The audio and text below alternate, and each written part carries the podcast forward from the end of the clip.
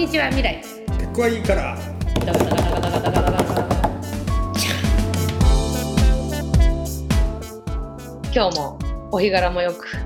ねえ沖縄にいるって聞いてますが。はい沖縄にいます。昨日トークイベントであの私本を持って今いろんなところを回って。いいな。アンギャしてるんですよアンギャ。最高ですよアンギャは。そそれさちょっと生臭い話で恐縮なんだけどい。いですよ。そういうことも喋っていきましょう。旅費は誰が持ってんの？基本自分なんですけどうん。そのトークイベントで何人来たかみたいなのでまあそうだよね。はい。ギャラをいただき。なるほど。まあ黒にはならないよね、ギリギリみたいな感じですけど。なるほどでもやりたいし。そうなんだよね。あと各地で取材とかもできるから。そっか。うん。真面目だ。で真面目ですよ。で来てくれる。ほらこういうのがあるよとか教えてくれたりとかするから、そうだよね。はい、でやっぱね新しい出会いがあるんですよ。なるほど。それでねうん。すごいあの今回いいことがいっぱいあってもうお。どっから話していいか分かんないぐらいですけど。今何箇所目ぐらい？今ね東京で2つやってうん。名古屋京都大阪うん。鹿児島、沖縄って7個やったところ。おおいいね。はい。でこの後熊本それから、えー最後が福岡。あーなんか結構あれだね西というか南というかまああの北の方は春以降暖かくなってから行こうかなっていう。なるほど。はい。それってさどうしてどうしてんの？なんか自分で企画立ててんの？それとも現地に？うん。なんか現地にいたりとか。なるほど。はい。あのやりましょうって言ってくれる人がいるんだね。えはい。自分だけではとてもできないので。そうだよねうん。そうそう。なんかほら俺も本出した時さはい。あの沖縄までたどり着いたらこのツアーっていうのを終わりにしようって言ってたんだけどはい。結局たどり着かなかった。お声かからずだ。いやさやっぱりねそこは あの地道に探して。まあそうだよね。はい。でもね今回だから例えばお大阪行ったら広島の人が来てくれて。ああそういうのあるよね次広島でやりましょうとか。うん。結構広がっていくからね。そうなんだよね。はい。なるほど。あのそれが私ほらあの飛行距離がとにかく長いんで今回の旅費は自分持ちだけど全部マイルで飛行機の分は。ななるほど。そうか。うん。それでついでにここまで来たら、うん。えー台北とバンコクも行っちゃえっていうなるほど。忙しいね。いや忙しいっていうかねこれ放浪壁なんでね。壁なのね。壁なんですよ。だからかゆいいつもかゆいみたいな感じ。で そこ書きたい。なるほどね。はい。でもここで途中うわけね、とか戻っちゃうとうん。あのつまらないかって言ったらあれだけどあのうん。ちょっと感じが変わっちゃうから、ね。この人は沖縄にずっといます。あそはい。それで明日辺野古も行こうかなって思って。うなるほど。はい。か。どどう？なんかさ俺も基本的に地方とか呼ばれたらさうん。ほいほい行くんだけどはい。何が面白い？まああの私のライフワークの一つはやっぱり地元の人と話すっていうことだからそうなの？そういうライフワークなの？まあそのいろんなところでいろんな人と話がしたいわけですよね、うん。自分の話もしたいけど、うん。まあ、自分の話っていうか過去本の話だね。うんうんけど人の話を聞きたいわけだからやっぱり。うんなるほど。うん。で行く先々でまあそのコミュニティの人とうん。対話をするってことで,、うん。で今回私ジンの2号っていうのを出したんですけど、はいはいはい。はい、うん、片側沖縄の話なんですよそっかなんで、その沖縄にの話っていうのは、西音家、西音社って本人は言ってるんですけど、うん。宮里千里さんっていう、あの、うん沖縄の祭りのずっと音を取ってる人がいて、うんうんで、まあ、千里さんに私がインタビューするうん。うん。っていうのとかもついてきたりとか、あと、スティールパンやってるえミュージシャン、花城実さんっていう方に話を聞いたりとか、うん。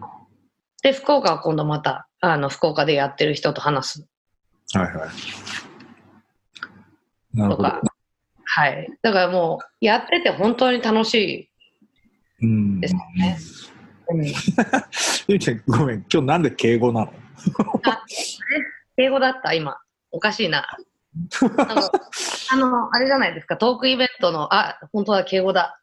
ト。ークイベントのね、あの、感情引っ張っちゃってんの。なるほどね。うん。そうかそうか。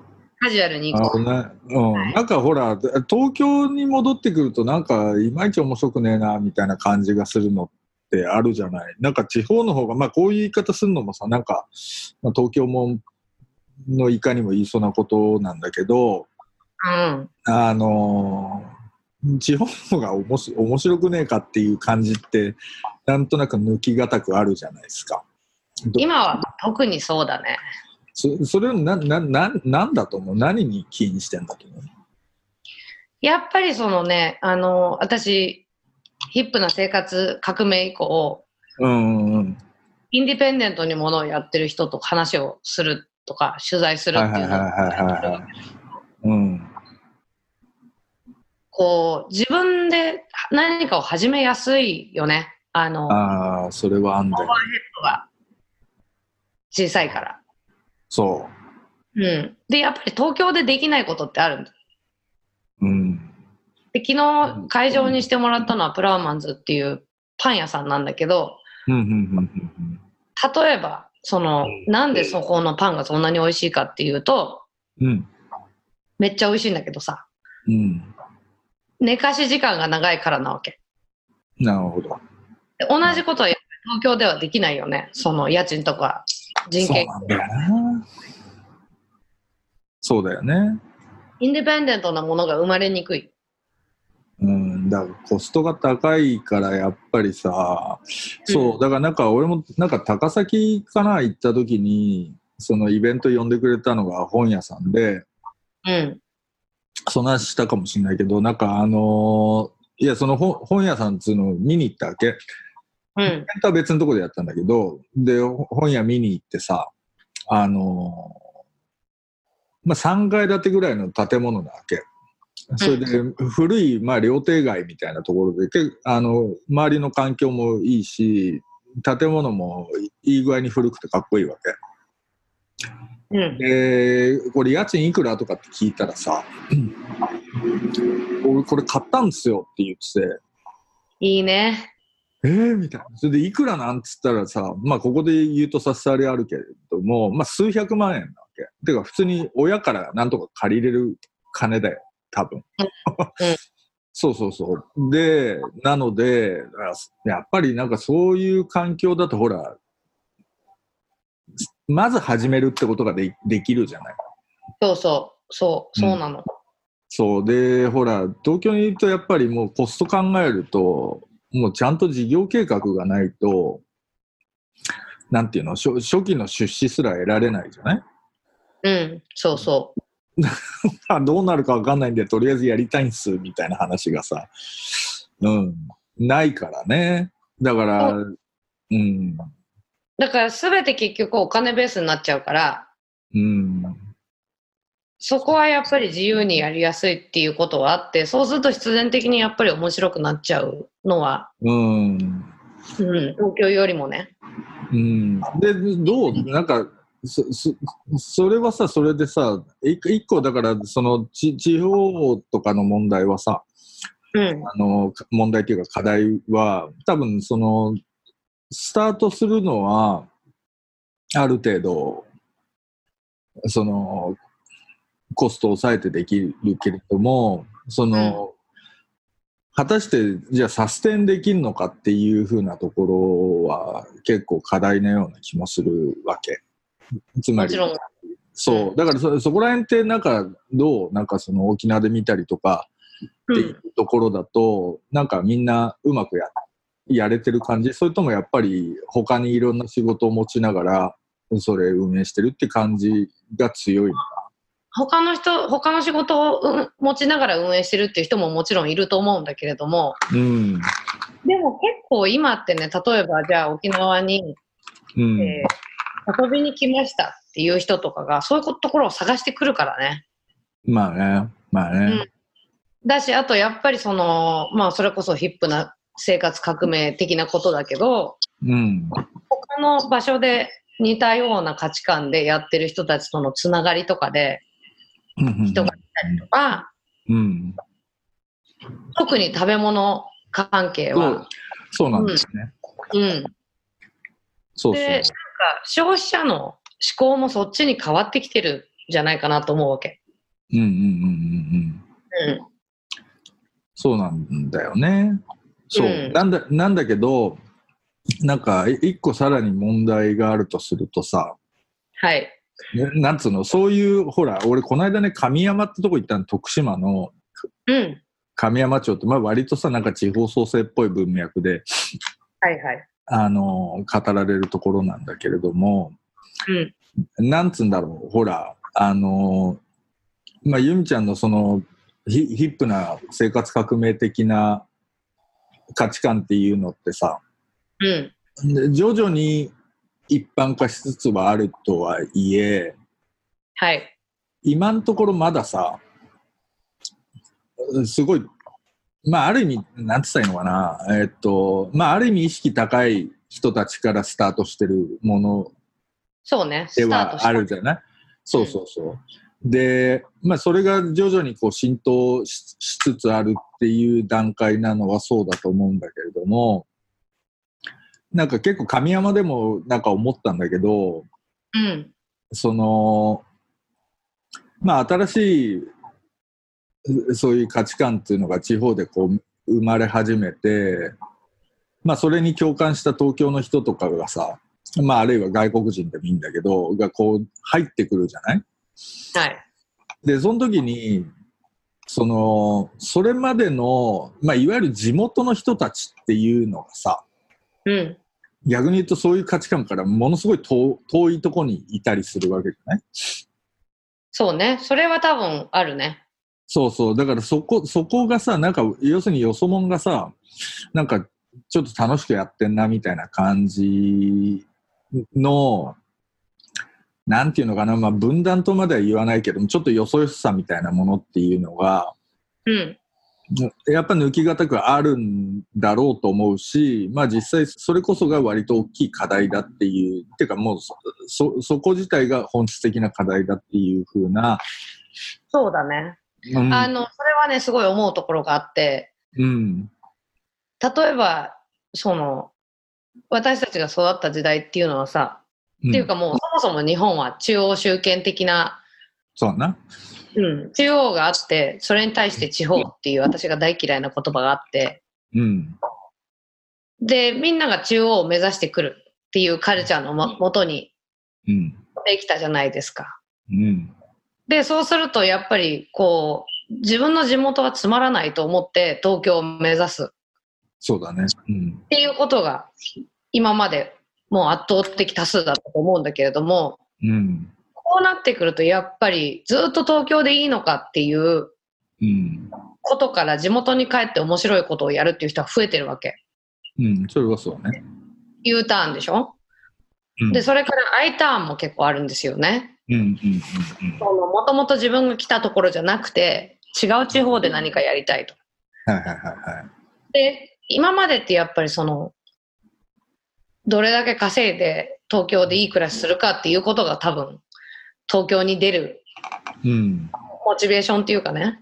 うん、でも結局それでいいのかっていうのは、うん、あの、あったと思うんですよ。で、例えばだからそれって実は、その欧米信仰が強くて、休みは海外旅行に行って、うん、それがよしっていう。うん、でも、それだけじゃないよねっていうところのうん、文脈からの流れがあると思うわけ。はいはいはいはい。で、沖縄はすごくいいなと思うのは、もちろん沖縄だけじゃないんですけど、うんうん。その、やっぱり震災以降来た人も結構いるわけ。なるほどね。ああ、まあそうだよね。そっかそっか。うん。で、それから、もともといる人たちいるじゃない？うん。で、その人たちがうまい具合に混じり合って、うーん。いろいろやってるわけ。なるほどね。うん。例えば今回行った場所の一つとかは、地元の人がすごい少なかったりとかするのね。ええで、もともと、まあ、言ってしまえば京都とかそうだったんだけど、うん。私のトークに来たりとかする人は、ほとんどの人は京都にやってきた人たちなわけ。ああ、そうか。そうだな。うん。で、そこの地元と、さっき若さんが言ったみたいな、こう、地元に働いた人たちがちょっとそれを斜めに見るみたいなところはまあ、多分他のところに比べたらちょっと強いかもしれない。うん。うんでもまあずっと地元でやってる人もいるし、うん。で、沖縄はそういう意味ではすごく軽やかに混じり合ってる感じがするんですよね。うーん。何が理由でそれが可能になってるんだろうね。まあ例えば食べ物の分野とかでは、うん。その沖縄だってやっぱりそのアメリカのね、基地がすごく多いし、うん。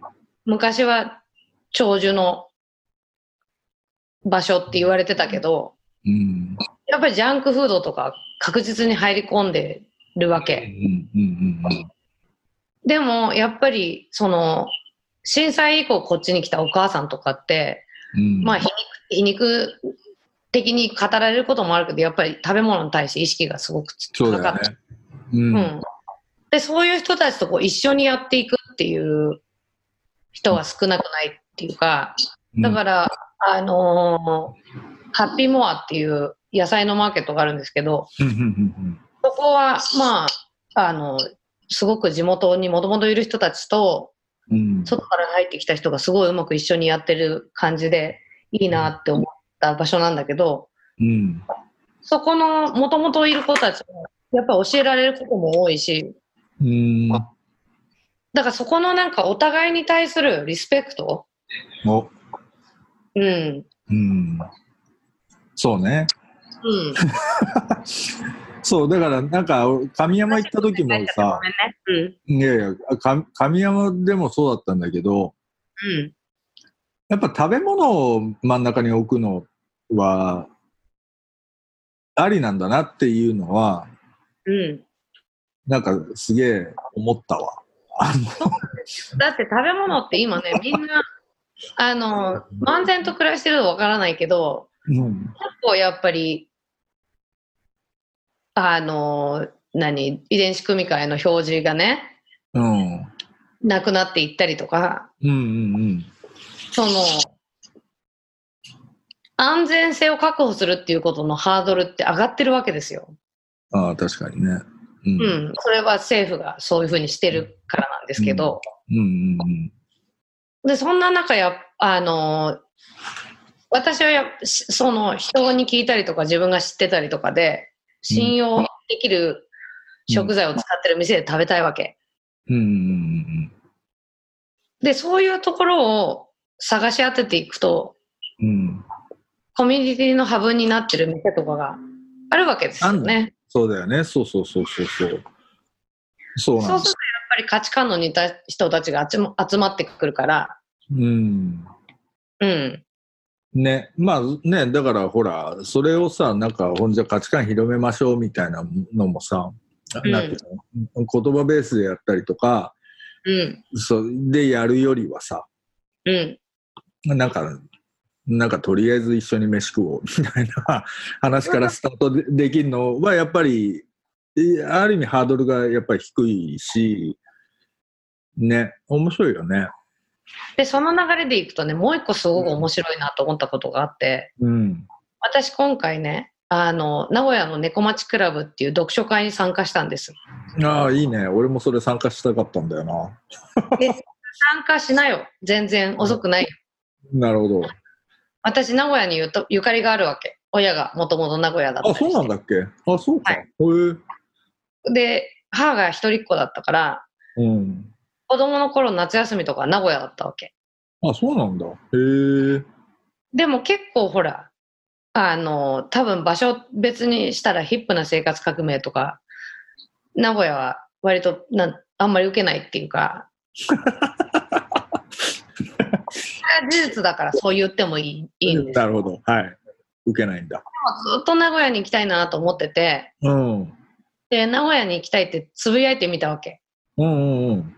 そしたら猫町クラブに来ませんか、はいはいはいお誘いをいただいて、いいじゃん。で、そう、行く行くって言って行って、うん、で、そのトークのゲーム、トークじゃないんだな、読書会だから、そこでしょ？うん。そう参加してる人たちがその本を読んできて、それについてディスカッションするっていう。うん。うん。で、そんなね、大人になって知らない同士でディスカッションする場とかってあんまないでしょ。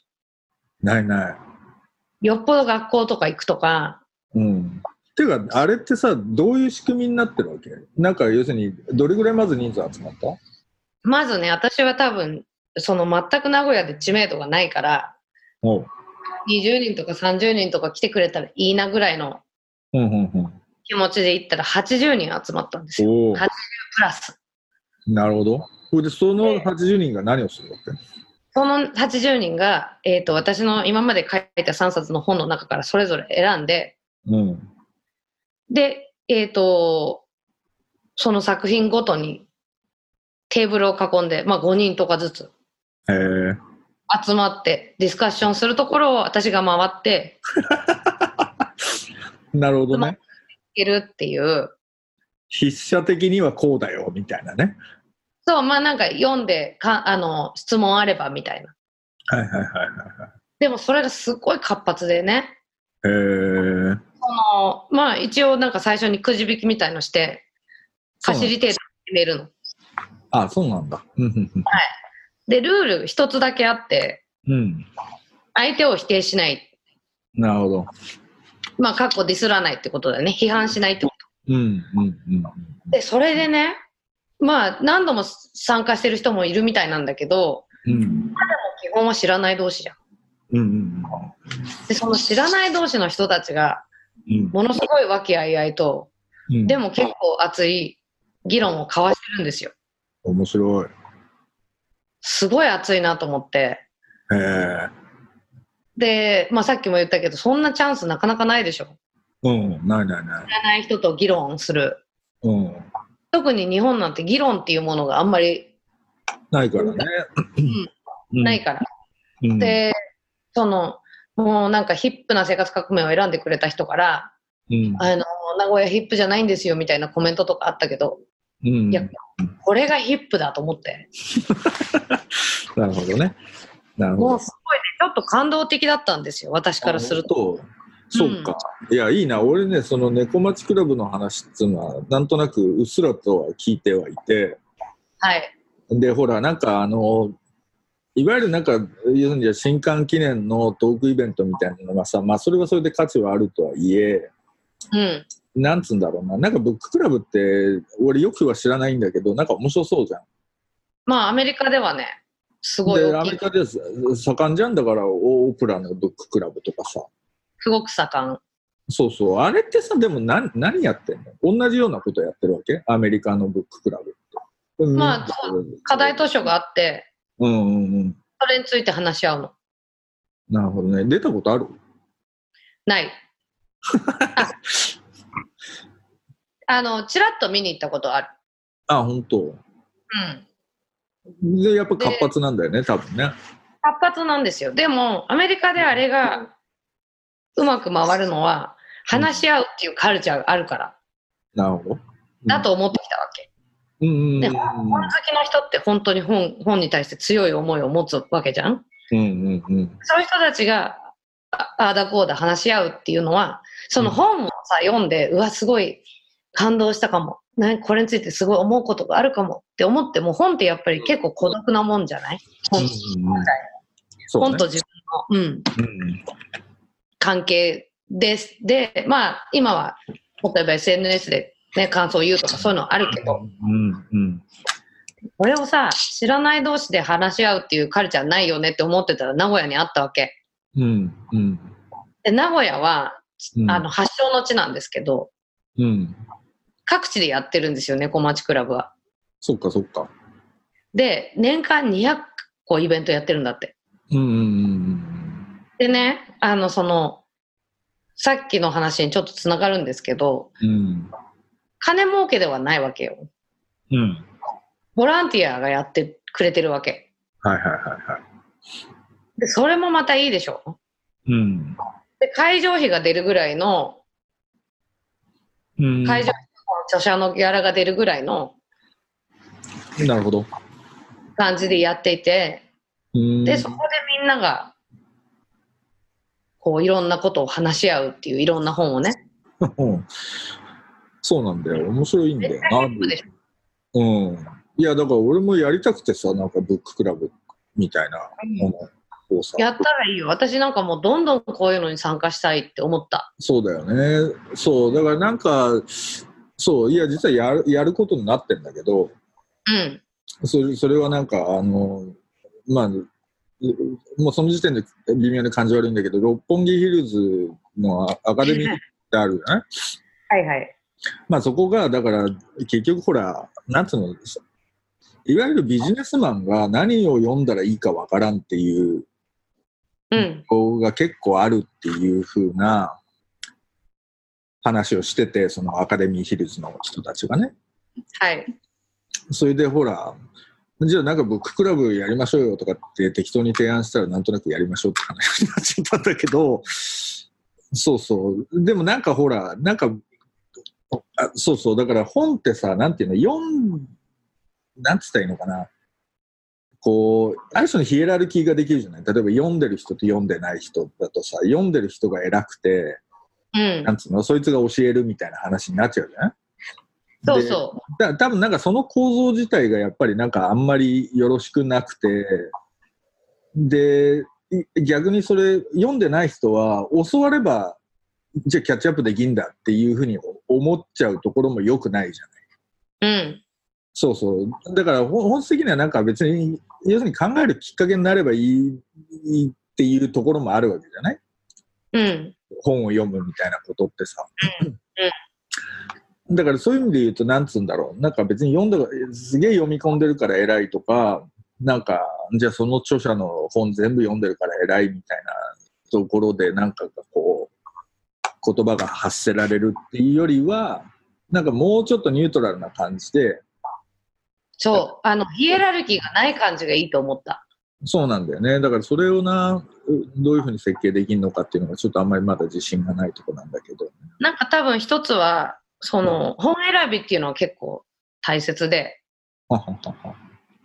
例えばビジネス書だったら、今って本当、あんなやついっぱいあるでしょ？はいはいはい何分で何とかとかさ、るある。そんなわけないじゃん。っ うん。て思うでしょ？うん。なんか、そういうんじゃなくて、やっぱりちゃんとね、こう、お読んだ結果、うん。語る、語りたいって思うことがあるっていうのがまあ多分大前提だし、あとその、みんな平等でディスり合わないで、うん。かつファシリテーターをくらあのくじ引きで選んでっていう、なるほどね。なるほどね。そういう立て付けがいいんだなと思いました。なるほど。うんなるほど。それはいいいいね。で、なんかちなみにね、うん。ネトウヨだった人がいるとかああるわけ。うん。で、まあ、あの、ご本人が今それをどう思ってるかわかんないけど、うん。ネトウヨじゃなくなったって周りの人は認識してるっぽいわけ。うん。うん。で、人との触れ合いってすごい大切だなと思って、うん。うん。うん。そういう自分と意見の違う人と話し合うとかね。うん。まあそうだよね。だから、うん。で、結局さ、さっきの地方振興の話に戻ると、うん。何が鍵かっていうと、人が集まる場所を作るっていうことだと思うわけ。うん。うん。そうね。でそうね。うん。なんか、その、都会にできないっていうのは割とそこだと思うんですよ。うん。よくね、私イベントとかやって告知とか打つと、一人で行っても大丈夫ですかとか、そういう問い合わせとか来るわけ。なるほどな。そうか。一人で大丈夫やって回っな。てんじゃん。ってんだからと思うわけ。私ほら一人でどこでも行っちゃう人だから、うんうんうんうんあの、でもまあ、例えばさ、一人で、あのーパーティーに行くとかって、最初の頃って勇気いるじゃん。うん。そういう感じだなと思って。なあな俺は今でも一人で行くの本当嫌だけどね。いや、なんかね、最近、まあこれまた違う話になっちゃうんだけど、ノートにサインアップしたんですよ。はいはいはいはい。で、その時に私、ほら、ノートって今までやろうって思ってなかったから、うん。なんか遅れてパーティーに行くみたいな感じだなと思ってさ。うんうんうんうん。そうね。うん。うん。そ まあでも別う。にに行くっていうのは、入ってみると絶対別に誰も気にしてないっていう話もある誰も気にしてないんです。うん。気にしてるのは本人だけなんです。そうなんだよね。そう。だからさ、みんなもっとぐーぐーいろんなとこ行っちゃって、話しかけたらいいよって思うわけ、人に。確かにね。うん。日本人それ一番苦手なとこだから。苦手だよ。俺すげえ苦手だもん。でしょ？だけどさ、向こうもさ、やっぱり、その、うん。ドキっていう気持ちはお互い様だから、うん。そうな。いや、だからそ、そこはさ、多分なんかうまく、なんて言うんだろうな。あの、ほら、前回も言った話なんだけど、基本的にオープンになって、ほら、あの、混浴の銭湯の話したと思うんだけど、覚えてない、うん。混浴の銭話。はいはい、覚えてる覚えてる。うん。そうそうそう。だから結局ほら、オープンなんだから入ってきなよって言われてもさ、なんとなくさ、これでほら、なん、なんつうの、じゃあ入ってこれないと、なんだよ、日本人だな、みたいな感じで言われるのも嫌じゃん。つまりこっちの内面の問題にされちゃうのも、なんとなく、より重みがでかいから、いや、だからそこは願わくば、うんまあ、なんかうまいそういうアーキテクチャっつうかさ、その制度設計っつうかさ、あの、じゃあじゃあくじ引きでファシリテーター選ぶところから始めてさ、とかっていう、なんかそそういう、なんていうのこう、いろんな手順とか、そういうのを、あの、いまあなんかそう、そう、そういうのをうまくこうやってくれると、はいはい。そうなんだよね。だからそこはやっぱり会社とかがうんハードル下げるっていうのは必要だよね。そうそう。だからなんかそういう工夫っつうのが多分もっといっぱいあった方がいいんだろうなっていうふうな気はするんだよね。なんか全部ほら、マインドセット変えなきゃダメだよとかっていきなり言われても、まあそう。そう、変わんないから、そう。私はいけちゃう人だからちょっと今センシティブじゃなかった。いやいやうん、違う違う。だから、なんか、ほら、いや、全体的にそう、そうなんだと思うわけ。あの、そうだねそうそうそうな。なんだけど、それ、じゃあここまで来たら、ほら、こうじゃんみたいなこととかっていうのを、しかも本人が全然、なんか、あんまりハードルと感じないようなやり方で、こう、誘導してんくれると、なんかいいんだけどな、みたいなことは、ほら、奥手な俺からすると、それはそうだ。そうです。ああるわけで、でで多分なんかその、ほら、そういう立て付けっていうか企画というかさ、なんていうのかな、そういうデザインっていうか、なんかそういうものが大事だよねっていうふうに、そうね。そこがやっぱり多分成功する場所としない場所の。そうそうそうね、そうじゃん。うん、うん、そう、っていうことを思う今日この頃ですが、じゃあこんな感じでいい話が地方人口でき たできできましたということで。はい。はいじゃあまた。ほんじゃあまた。